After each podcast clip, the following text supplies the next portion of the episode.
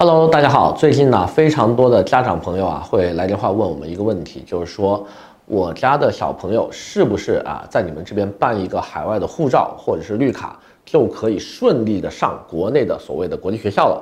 那么这个问题的话呢，是没有标准答案的。很多时候一上来我就被问懵了哈，就说，哎，我这怎么回答呢？因为国际学校的话呢，在国内有三种啊，别看它都叫统一的名字啊，都叫国际学校，但实际上呢，它是分为外籍人员子女学校、海外华侨在中国的就读的这个院校，以及国内学生的出国班的啊。那么这些东西的话，到底怎么区分它的定义，以及你的身份到底对你上学有没有帮助呢？我们今天好好来聊一聊。节目开始前的话呢，还是希望大家可以继续的关注、点赞、转发，并且呢支持我们另外两个视频节目《李有说》和《李有移民讲堂》。我们开始今天的内容。那么今天的话呢，我们就好好来看一下，就是国内的国际学校啊，对于生源的判断啊，有哪几种不同的这个区分。很多时候呢，我们都以为说啊，国际学校就是给海外的这帮小孩上的，对吧？我们的小孩也能上，只要他有个外籍身份就行了。但事情并没有这么简单，对吧？但凡对于我们之前报道过上海惠灵顿学校的那一期节目还有印象的朋友都知道。啊，你拿一个海外的这个护照，马上就来上国际学校是不大现实的，对吧？要不然所有的美宝在美国出生的那帮小宝宝，还有以前的香港的这种什么双非儿童，那都可以上了，对不对？那国内的学校的话呢，肯定不会把门槛放到这么低的啊。如果这样就能上的话，那全国的国际学校都被挤爆了呀，对吧？那么我们今天来好好的看一看啊，一般这些国际学校会对生源有哪些要求？那么先看第一种，也就是我们常说的所谓的国际学校，或者是国内贵族学校，比如说中加呀，比如说贝塞斯啊，比如说呃一些就是你看它的收费啊，但凡在十万左右每个学期的这一类大城市的学校，比如说广州华美啊、大连枫叶啊这一类的，对吧？那么这些的话呢，我们说它都是出国班啊，你不能把它叫做国际学校。因为国际学校的定义呢，在百度上面它是给了一个很明确的定义的，国际学校名称啊，国际学校，然后英文名 International School，定义为在本国啊为在本国生活的外国侨民提供母语教育的学校。注意啊，在本国生活的外国侨民，那什么是外国侨民呢？外国人以及。呃，在本国生活但是拿着外国绿卡的这些人，或者是在本国拿绿卡的外籍人员，那么这些人都是可以被定义为外国人或者外籍侨民的。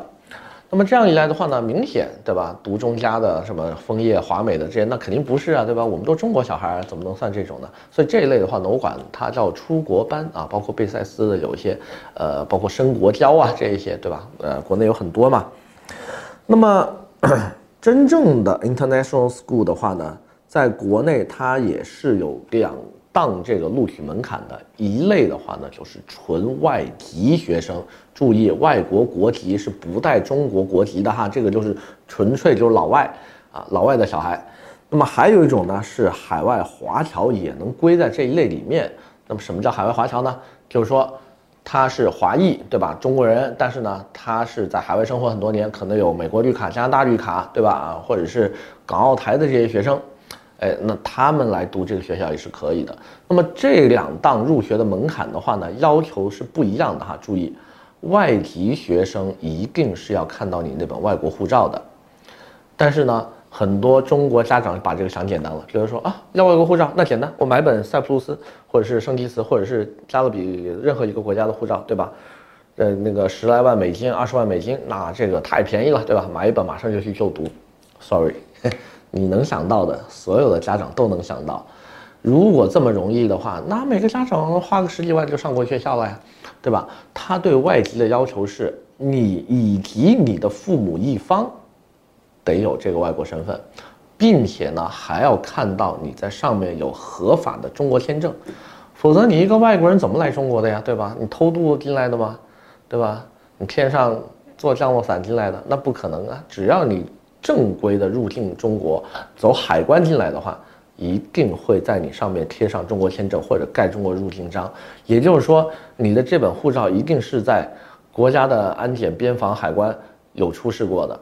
那么一旦出示过这个东西，说明你已经对吧？做了国籍身份的选择，二选一，对吧？你选择做外国人了，因为中国是不承认双重国籍的，所以这个时候的话呢，你有可能会为了上国学校损失一本中国的这个国籍，那你愿不愿意呢？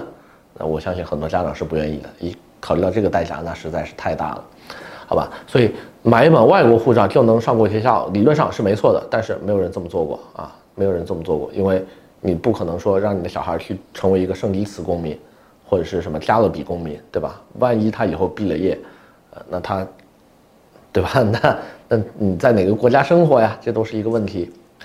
OK，那看第二种，就是说海外华侨。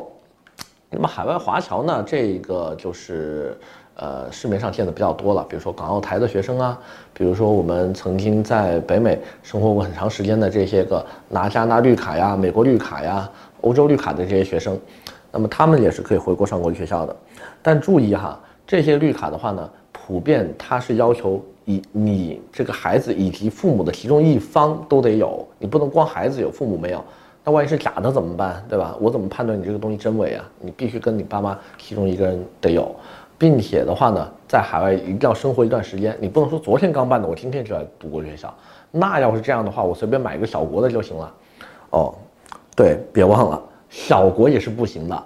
什么买这个瓦努阿图绿卡呀，什么冈比亚、几内亚、比绍的这些绿卡也是不被承认的。为什么？因为它办起来太容易了，淘宝上就有，两万块钱一个，对吧？有些甚至便宜点，一万多就给你办了。那你花一万多买一个这个身份就上国际学校，那这些路子肯定都是国际学校早就想好，他会把你掐得死死的。所以这样一些你能想到的东西。要注意，大家都想到了，那你就要先问你的国际学校的招生办，你对你的生源有什么样的身份规定？问好了之后呢，再回来打电话问移民公司，那这样我就知道哦，原来你的学校要求是呃要要这样的。OK，好，那我就给你提供相应的建议，那这样你就可以呃好好的入学了。啊，否则的话呢，千万别就说你自己不知道自己的学校什么要求，又来打电话问我，那我怎么知道，对吧？你比如说像贝塞斯，贝塞斯字体一个学校它就分了国际部、外籍部以及呃出国部，那那那一个学校分三个部门，你的小孩去哪个部门，你也得自己心里有个数啊，对吧？呃，所以这个东西的话呢，呃，今天先给大家介绍这么多，我们下期节目的话呢，来聊一下华侨生、港澳台生考中国高考。以及外籍人员、留学生来中国考高考到底有哪些区别？那么我们下一回再见。